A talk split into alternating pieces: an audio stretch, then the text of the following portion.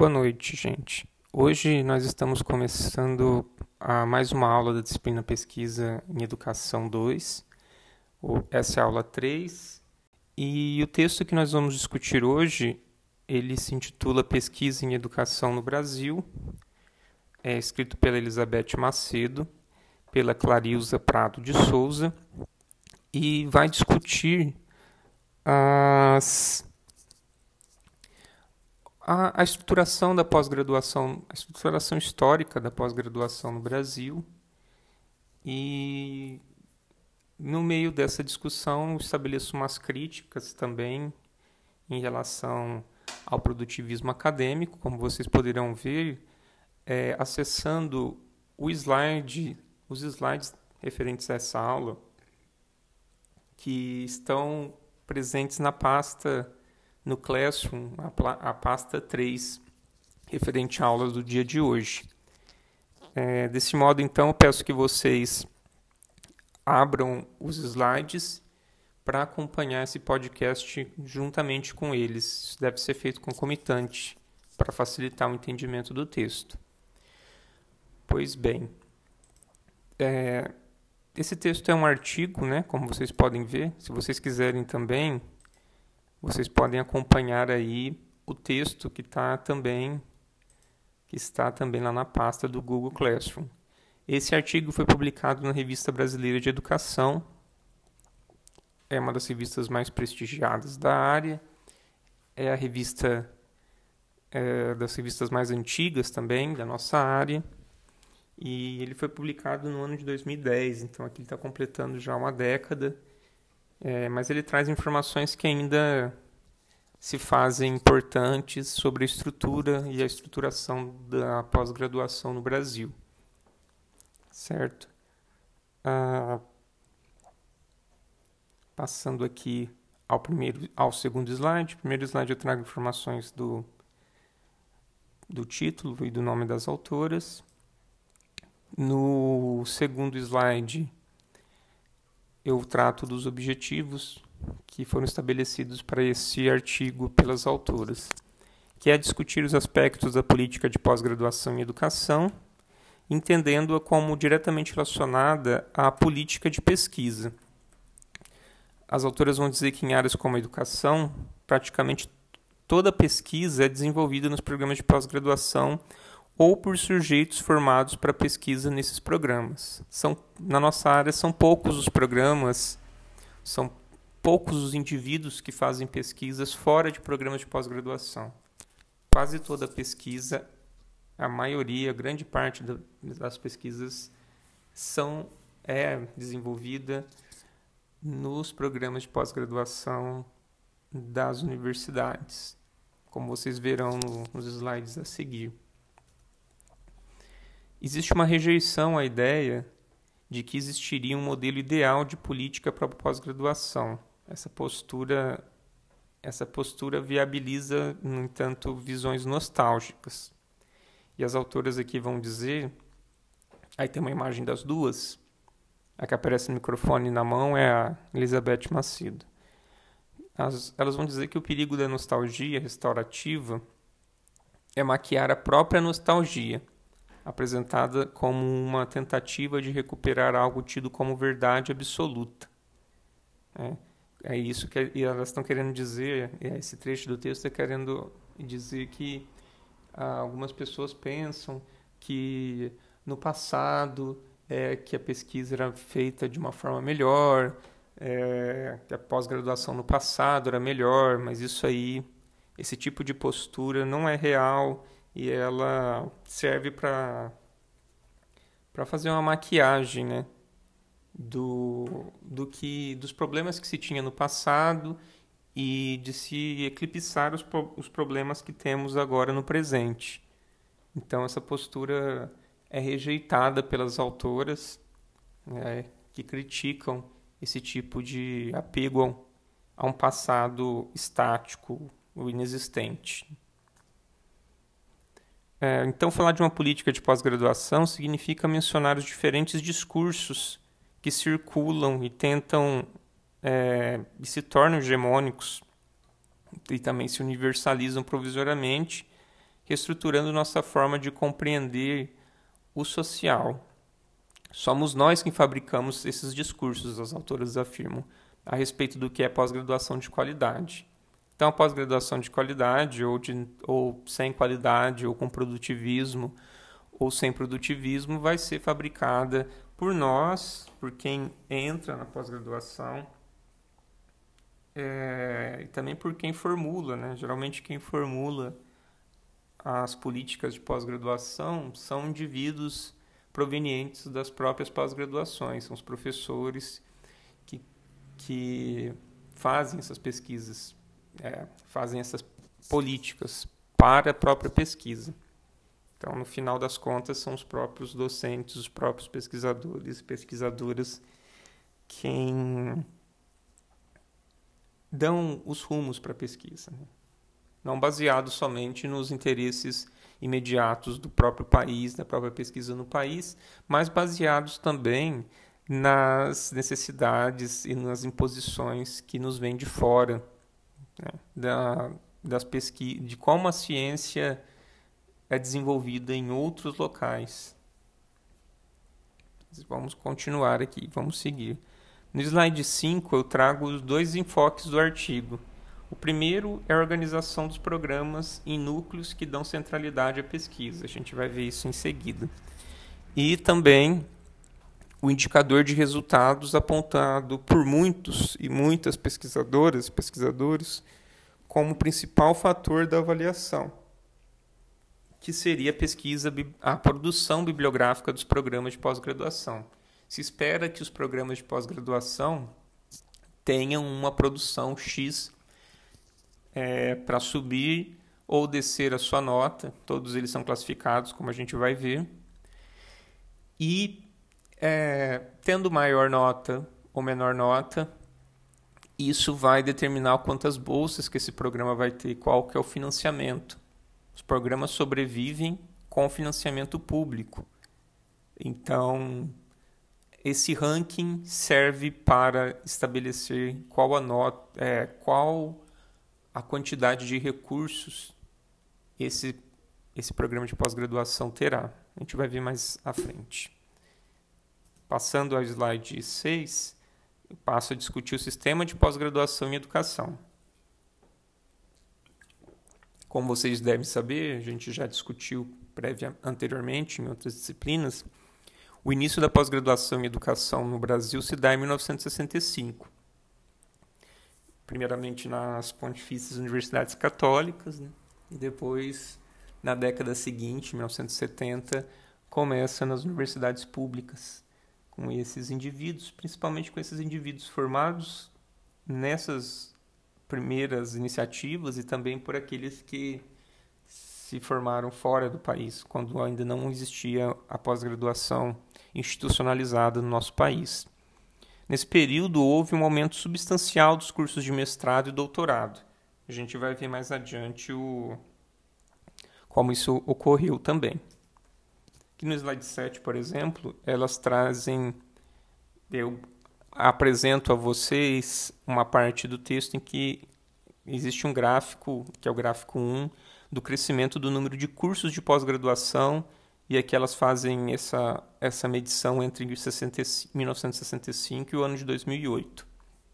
Aí vocês vejam que existem duas linhas, a mais escura dos mestrados e a mais clara dos doutorados, e vocês vejam, dá para perceber esse aumento exponencial aí dos programas de pós-graduação.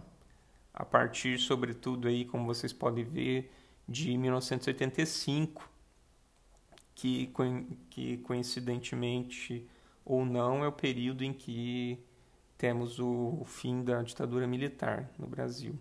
Foi com a ditadura militar que se implantou, que se implantaram os programas de pós-graduação no Brasil. É, mas aí, depois que, que o regime repressivo acaba, é nítido, aí, bem a partir do ano de 1985, um aumento dos cursos de mestrado, sobretudo, e um aumento que não teve um, um, um platô. Né? Ele estava num platô ali na, na década de 80. Em 84, 84, 85 melhor, né? A partir de 85 essa linha está numa ascendente e que não parou, né? Aí até o ano de 2008. Isso vai ocorrendo de forma mais lenta com os doutorados, né? Que eles exigem os programas precisam ter já um mestrado consolidado para poder abrir um doutorado, então isso leva mais tempo. Então, é, aí nesse caso é natural que os cursos de doutorado sejam abertos de forma mais lenta do que os cursos de mestrado. Ah, nesse contexto, então, os últimos 30 anos da pós-graduação em educação no Brasil, então ela está se referindo a, da década de 80 até o, o ano de 2010, no caso que foi quando foi escrito o texto, a pós-graduação em educação no Brasil foi um período de consolidação que é possível observar uma ampliação dos cursos de mestrado e doutorado, como eu já enfatizei no slide anterior. Aqui tem o gráfico 2, que é a distribuição de programas por tipo de instituição. É... Como dá para ver aí, a maior parte dos programas se concentra nas universidades públicas, federais e estaduais. A obtenção de títulos aumentou nas universidades estaduais no período e nas particulares, mas as federais ainda são as universidades que mais formam mestres e doutores no Brasil, como também é possível observar no, no gráfico 3. Essa essa quantidade maior, esse destaque, melhor dizendo, para as universidades federais. O tamanho dos programas aqui também é discutido pelas autoras. A ampla maioria do sistema é composta por programas de até 30 docentes, então são programas pequenos, né? Tem até 30 professores. 30 professores é até bastante gente é, 28% de, dos, do, dos programas são muito pequenos, tem até 15 docentes. É o que mais se observa no cenário nacional. Vocês vejam aí o gráfico 6, o número de docentes por programa. Vejam só, até 15 docentes, de 16 a 30 é o que mais estava presente nesse momento, e de mais de 80 o programa que tem mais de 80 professores é muito raro, é uma porcentagem muito baixa, menos de 5% dos programas tem mais de 80. Mais de 80 professores é muita gente. Né? Nosso curso de graduação não tem mais de 80 professores. Então vocês imaginem uma pós-graduação que tem mais de 80. Né? São casos realmente muito raros. Passando ao slide 11, esses programas ocupam, em geral, os estratos mais baixos da avaliação, esses que têm até 30 é, docentes. Os que têm, por exemplo, esses 28% que têm até 15, eles têm as notas mais baixas. E é os conceitos 3 e 4. Os programas que têm entre 16 e 30 docentes são a maioria. É, a, a maioria está com os conceitos 4 e 5, que são conceitos intermediários aí para uma nota maior. E os programas com mais de 31 docentes concentram-se geralmente no, com os conceitos 4 e 5 também. É, os poucos programas com mais de 50 docentes ocupam estratos mais elevados da avaliação. Para manter todos esses docentes, existe uma produção grande, né? Vocês imaginam cada um deles produzindo artigos anualmente, então são muitos artigos. Né? Os programas 5 e 6 tendem a ser maiores.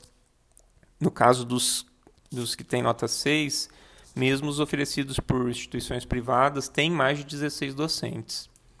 Então, trata-se de números que indicam que os resultados da avaliação da pós-graduação no Brasil estão, no geral, refletindo a consolidação dos programas. É isso que se quer indicar. Né? Se você conseguiu manter um, um, programa que tem mais de 30, mais de 50, significa que você conseguiu uma estabilidade ali naquele programa para manter essas pessoas com os níveis de produção que se exige do, dos programas de pós-graduação.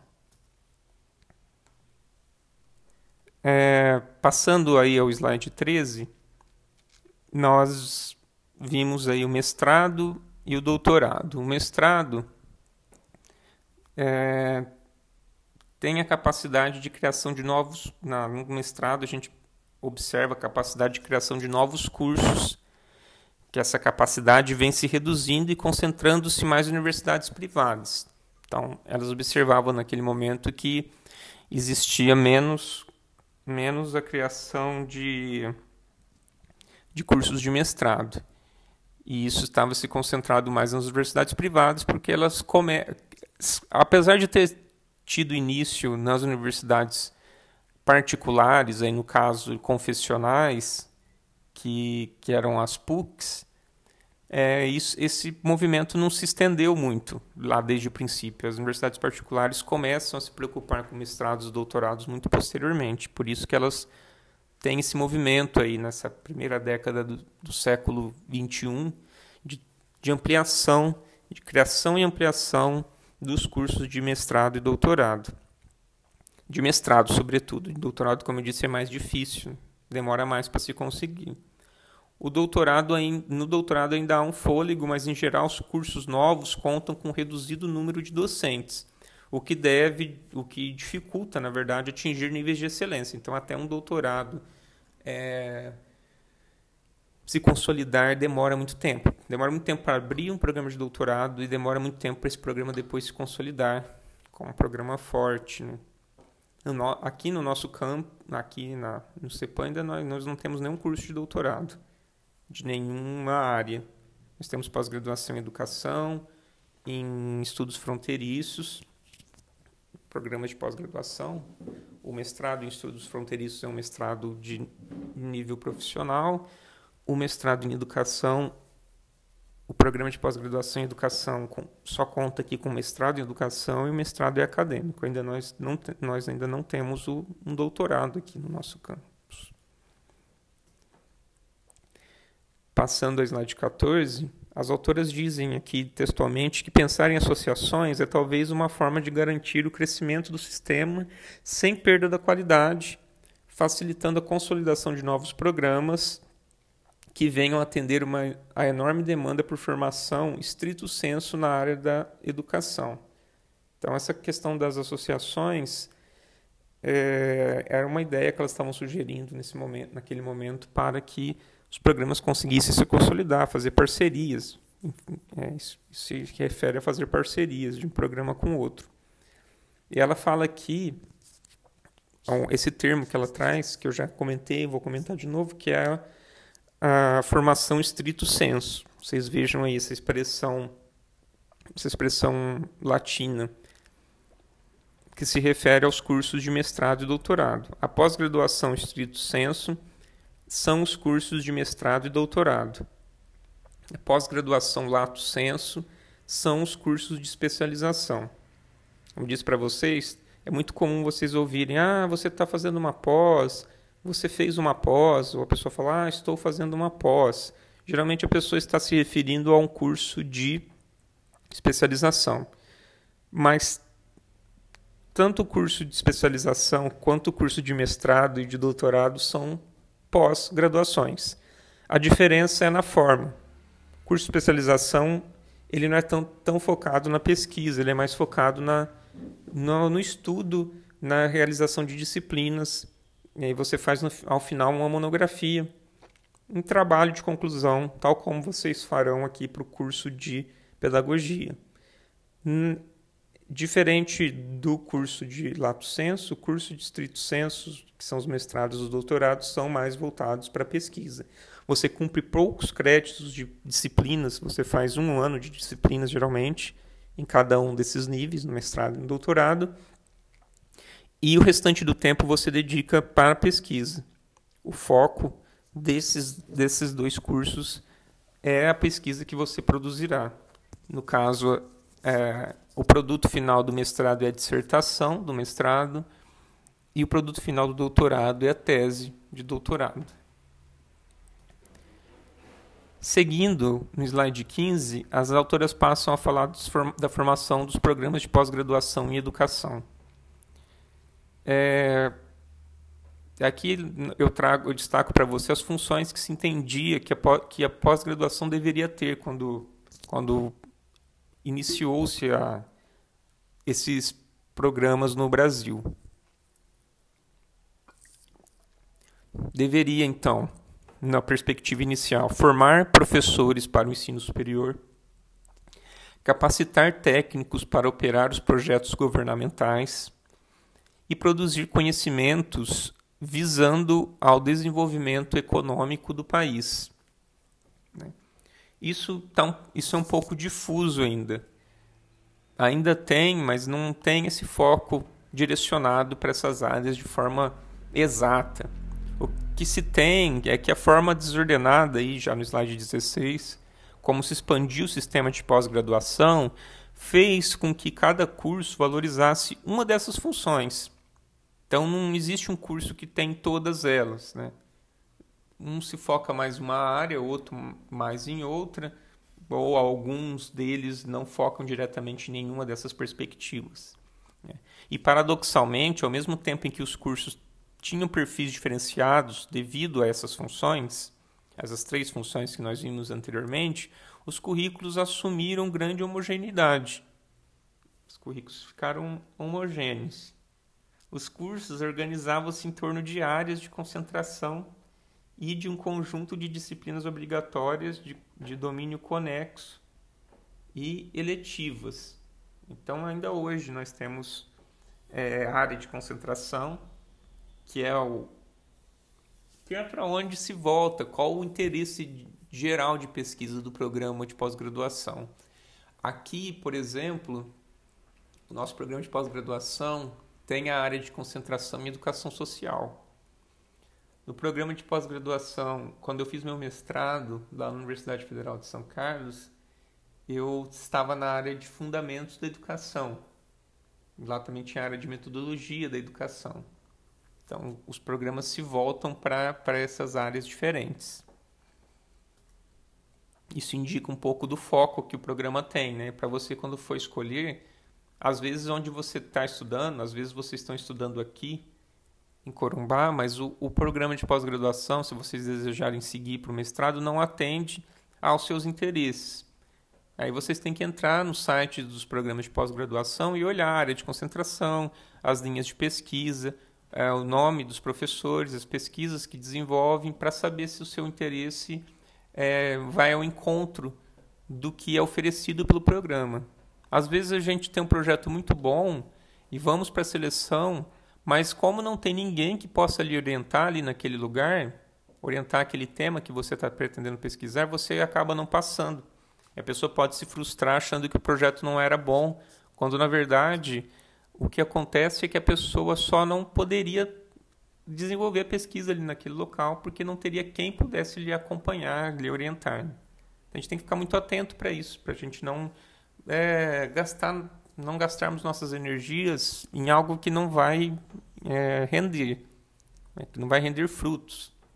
Então, se vocês têm uma ideia muito boa, mas você, no local que vocês estão não é possível de se desenvolver, a pesquisa não vai ser aprovada.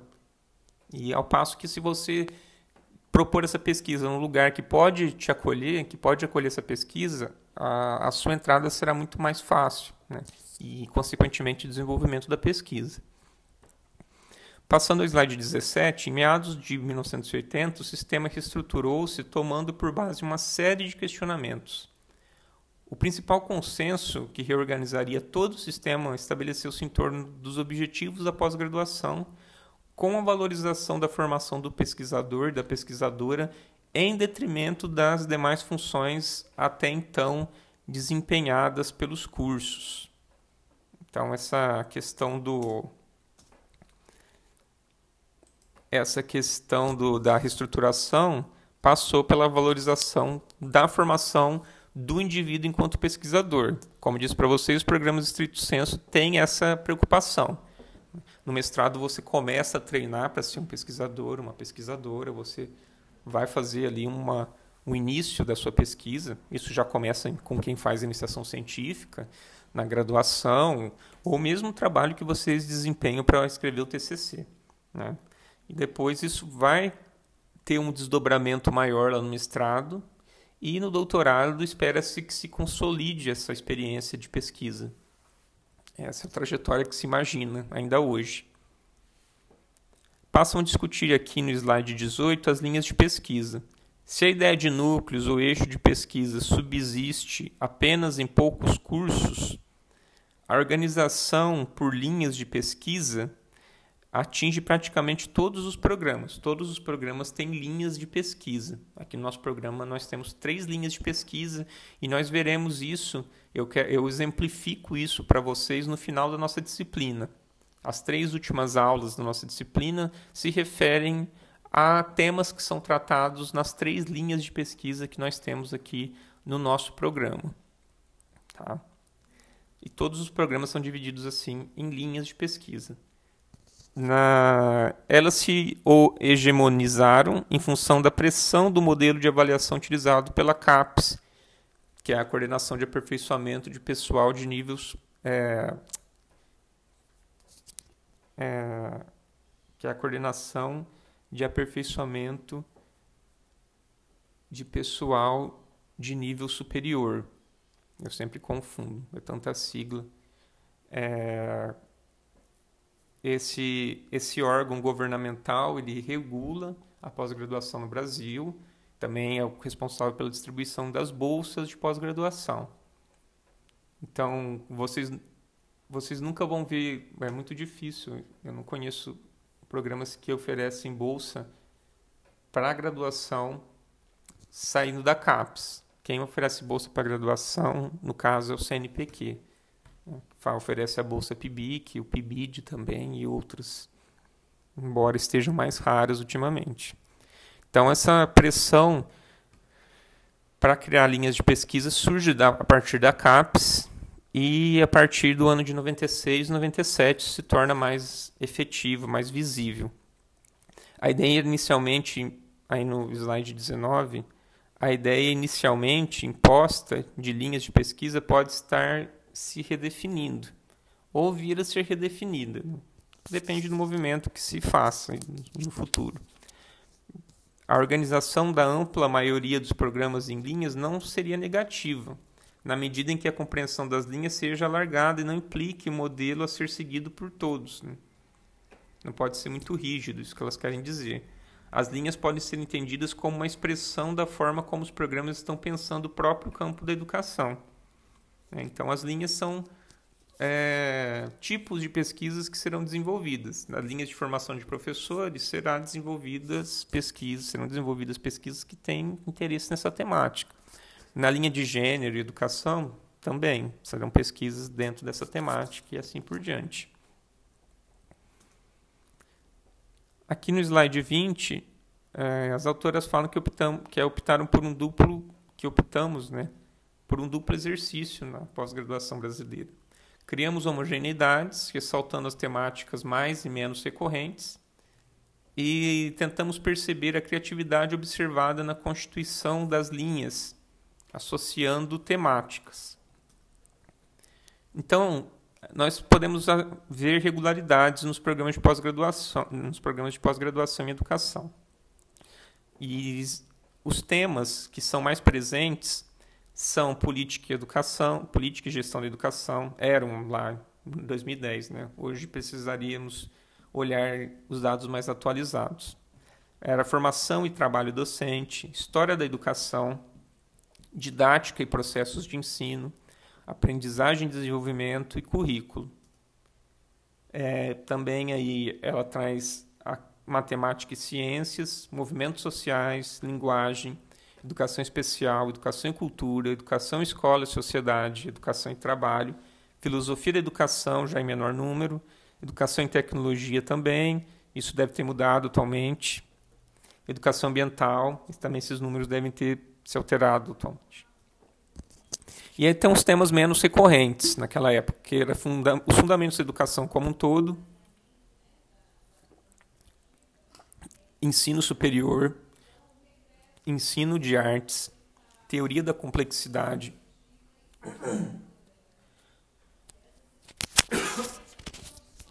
corpo, educação agrícola, educação e saúde, avaliação, alfabetização e infância. Novamente, isso pode ter se alterado agora. Era uma boa uma boa pesquisa se fazer era ver a recorrência dessas pesquisas, né? Geralmente quem faz essas pesquisas de longo alcance para ver quantas pesquisas estão sendo feitas em cada área é, são esses institutos de pesquisa, como por exemplo a Fundação Carlos Chagas, a Bernadette Gatti, que vocês já devem ter lido bastante, bastante textos dela. Ela faz essas pesquisas grandes para fazer diagnósticos da graduação e também da pós-graduação. Geralmente se envolve, envolve equipes grandes para poder fazer um diagnóstico, olhar todas as pesquisas e poder determinar é, quantas estão sendo feitas e em que locais. Passando ao slide 24, se não traz, aqui tem uma citação direta das autoras, se não traz grandes surpresas em relação às temáticas privilegiadas na área, indicam também que não há nenhuma articulação forçada, apenas como forma de atender aos requisitos ditados pela avaliação. Então, as pessoas ainda são livres para escolher as temáticas, né? Muito embora isso também possa mudar à medida que alguns temas passam a ser demonizados ou e recebam menos financiamentos, né? As pessoas podem às vezes não optar por esses temas, né? mas eles resistem e continuam existindo e sendo pesquisados. Passamos aqui no slide 25 a avaliação da produção. Não há dúvida de que toda avaliação, nas palavras das autoras, não pode se resumir a indicadores quanti-qualitativos de produção bibliográfica, assim como de indicadores de formação, assim como de que indicadores de formação são relevantes e precisam continuar sendo utilizados. Então, a gente não pode cair no quantitativismo de medir é, o quanto um programa seria ou não bom pela quantidade de produtos que ele tem, ou seja, pela quantidade de livros publicados, quantidade de artigos, mas também pela qualidade. Né? Isso aí é um tipo de medida que se utiliza, mas não pode ser só isso, tem que ser equilibrado, né? a quantidade de pesquisas com a qualidade das pesquisas. Nesse modelo de pós-graduação voltada para a pesquisa, entendemos que a produção bibliográfica ganha importância e se justifica como indicador de avaliação. É isso que se tem até hoje. Né? quanto se produz vai indicar qual a nota daquele programa.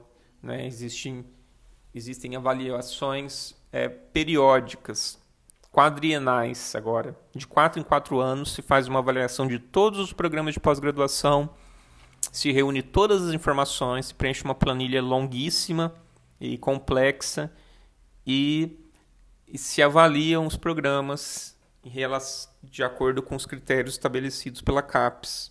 Isso está sempre em mudança. Sempre, ano a ano, esses critérios são atualizados, são alterados e os programas têm que acompanhar essas mudanças. Este ano é um ano de avaliação, por exemplo. Estamos encerrando um quadriênio agora em 2020. Então, esse ano existe, vai ser, será realizada uma avaliação de todos os programas de pós-graduação então, existe uma coleta de dados de todos os programas. Vocês imaginam, é muito programa, é muita gente, muita produção. É analisado pela CAPES e o ano que vem a CAPES emite uma nota para todos, para cada um desses programas. E a gente saberá o qual é a classificação de cada um deles. No slide seguinte, 27, as autoras eu afirmo aqui que as autoras relacionam o conceito de produtivismo à produção dos PPGs. Isso quer dizer que a quantidade de publicações de, de cada docente por número, a quantidade de, de publicações de, de cada docente por número, sem levar em consideração outros fatores, como o fato de, de a própria existência da avaliação da CAPES já ser em si mesma um fator de competição. Então,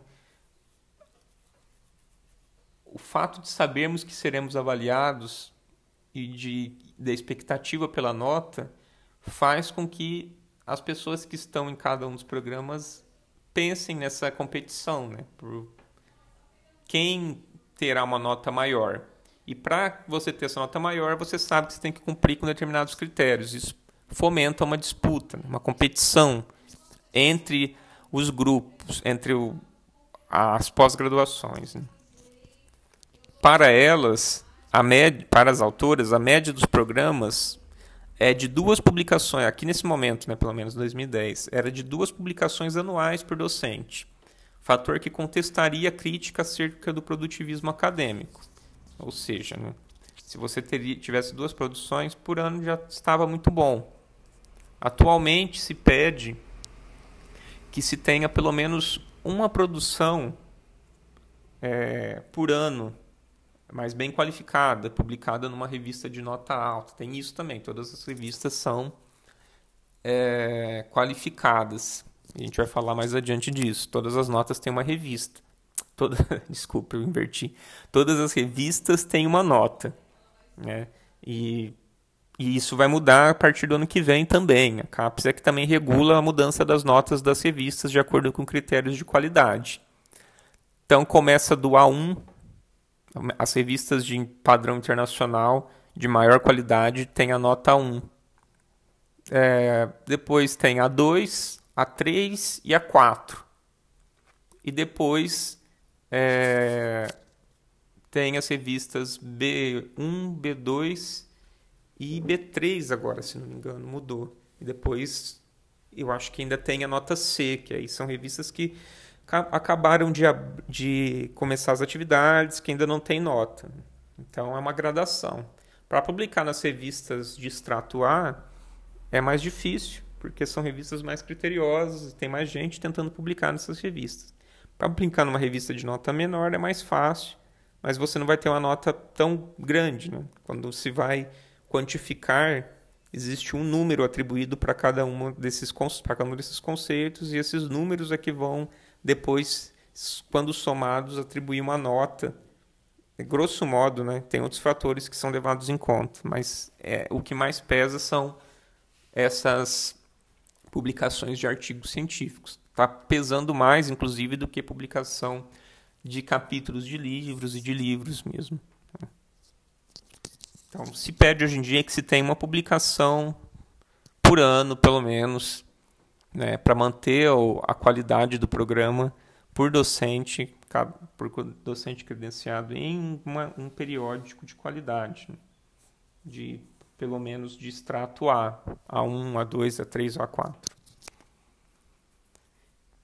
Seguindo no slide 28, as autoras dizem que a tentativa de qualificação vem sendo feita por meio do que no âmbito acadêmico conhecido como qualis, foi o que eu acabei de explicar para vocês.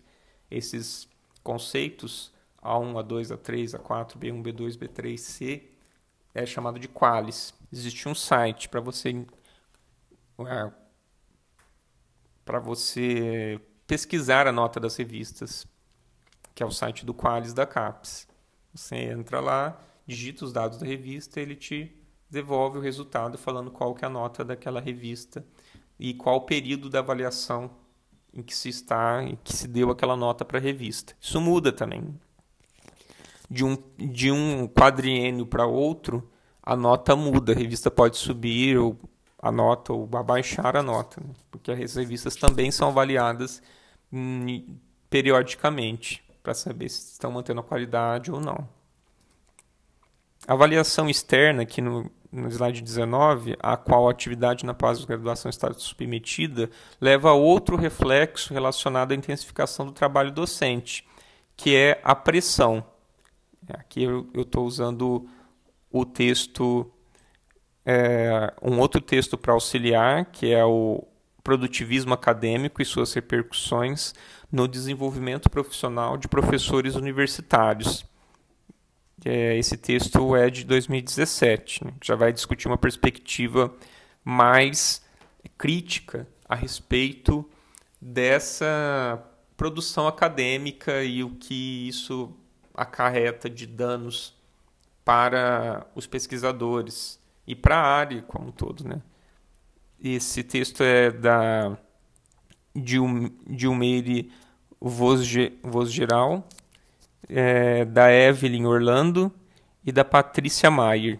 Foi publicado no periódico Educação e Sociedade na Universidade de Campinas no ano de 2017. Então, eu utilizo ele aqui para conversar com o texto principal da aula.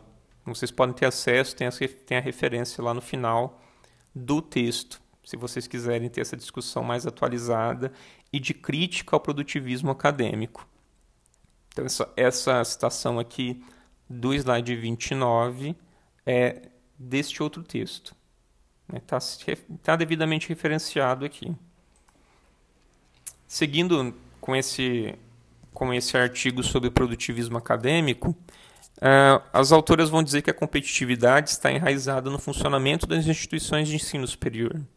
Em relação à pós-graduação, as exigências e os critérios uh, de avaliação da CAPES repercutem em um crescente individualismo resultante da disputa por publicações, bolsas e financiamento. O reflexo se dá tanto na intensificação e, e como na precarização do trabalho do professor e no enfraquecimento do sentimento de pertença a um coletivo.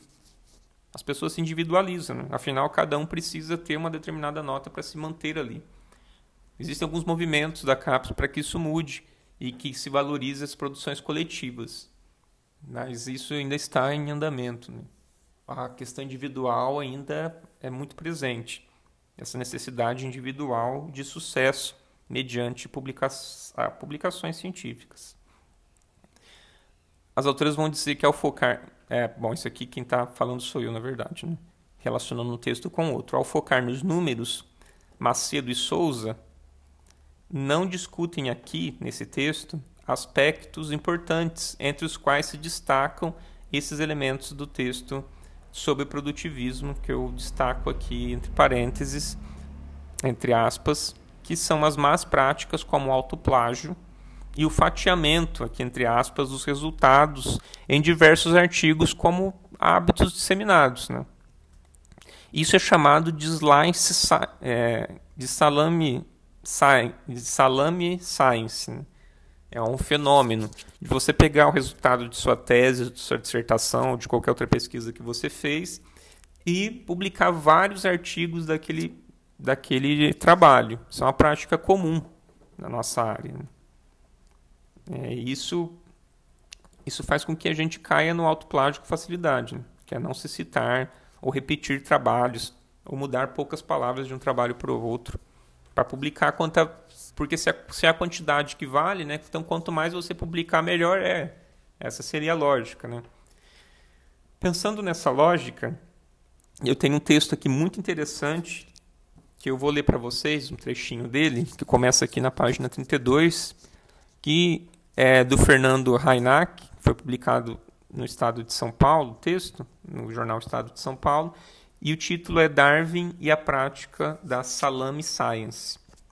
Então, é, acompanhe a leitura a partir do slide 32. Vamos lá. Em 1985, ouvi pela primeira vez no laboratório de biologia molecular a expressão salame science. E olha, vejam, em 85. Um de nós estava com uma pilha de trabalhos científicos quando Max Perutz se aproximou. Um jovem disse que estava lendo trabalhos de um famoso cientista dos Estados Unidos. Perutz olhou a pilha e murmurou: Salame Science, espero que não chegue aqui. Mas a praga se espalhou pelo mundo e agora assola a comunidade científica brasileira. Salame Science é a prática de fatiar uma única descoberta como um salame, para publicá-la no maior número para publicar no maior número possível de artigos científicos. O cientista aumenta seu currículo e cria a impressão de que é muito produtivo. O leitor é forçado a juntar as fatias para entender o todo. as revistas ficam abarrotadas e avaliar um cientista fica mais difícil. Apesar disso, a Salame Science se espalhou, induzindo, induzido pela busca obsessiva é, de um método quantitativo capaz de avaliar a produção acadêmica. No laboratório de biologia molecular, nossos ídolos eram os cinco prêmios Nobel de rigor intelectual. Eles valorizavam a capacidade de criar uma maneira engenhosa para destrinchar um problema importante. Aprendíamos que o objetivo era desvendar os mistérios da natureza. Publicar um artigo era consequência de um trabalho financiado com dinheiro público. Servia para comunicar a nova descoberta. O trabalho deveria ser simples, claro e didático. O exemplo a ser seguido eram as duas páginas em que Watson e Crick descreveram a estrutura do DNA. Você se tornaria um cientista de respeito se o esforço de uma vida pudesse ser resumido em uma frase: Ele descobriu. Os três pontinhos teriam é, de ser uma ou duas palavras: a estrutura do DNA, Watson e Crick, a estrutura das proteínas, Max Perutz, a teoria da relatividade de Einstein, sabíamos que poucos chegariam lá, mas o importante era ter a certeza de que havíamos gasto a vida atrás de algo importante. Hoje, nas melhores universidades do Brasil, a conversa entre pós-graduandos e cientistas é outra. A maioria está preocupada com quantos trabalhos publicou no último ano e onde. Querem saber como serão classificados, é, fulano agora é pesquisador 1B no CNPq. Com oito trabalhos em revistas de alto impacto no ano passado, não poderia ser diferente. O departamento de Beltrano foi rebaixado para quatro pela CAPES, também com poucas teses no ano passado e só duas publicações em revistas de baixo impacto. É, não que os olhos dessas pessoas não brilhem quando discutem suas pesquisas, mas o relato de como alguém emplacou um trabalho na Nature causa é, mais alvoroço que o de uma nova maneira de abordar um problema dito insolúvel. Essa mudança de cultura ocorreu porque agora os cientistas e suas instituições são avaliados a partir de fórmulas matemáticas que levam em conta três ingredientes combinados ao gosto do freguês: número de trabalhos publicados, quantas vezes esses trabalhos foram citados na literatura e qualidade das revistas, medida pela quantidade de citações a trabalhos publicados na revista. Você estranhou a ausência de palavras como qualidade, criatividade e originalidade? Se conversar com um burocrata da ciência, ele tentará te explicar como esses índices, englo índices englobam de maneira objetiva conceitos tão subjetivos.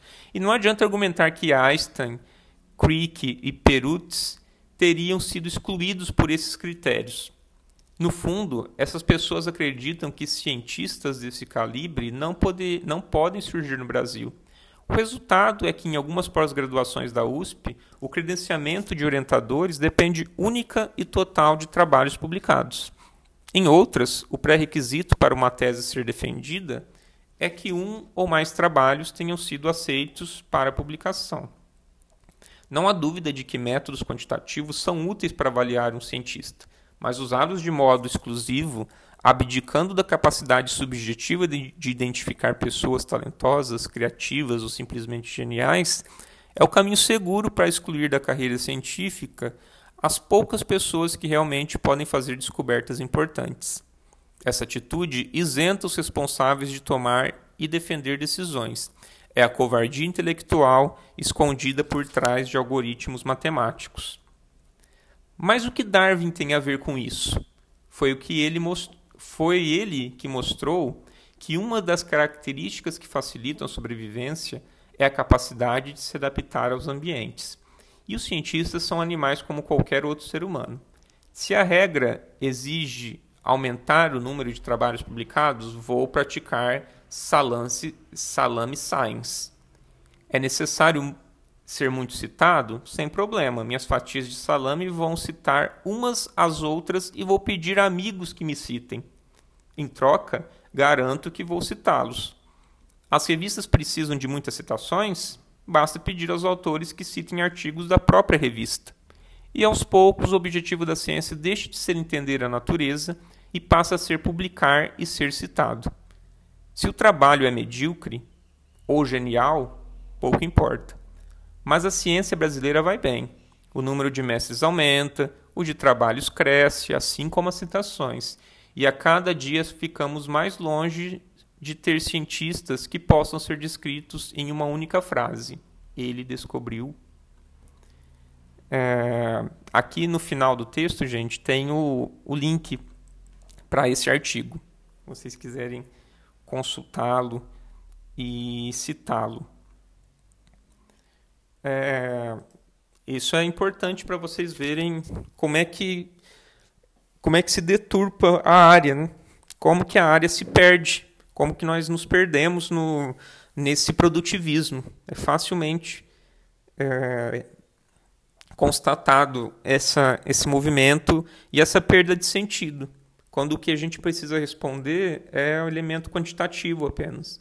A qualidade se perde, se perde facilmente. Esse salame science está presente em todas as áreas. Não é diferente para área nenhuma, porque todos estão submetidos a regras muito parecidas, seja internamente, regulado pela CAPES, seja internacionalmente, que a CAPES também se baseia nos indicativos internacionais para criar sua política nacional.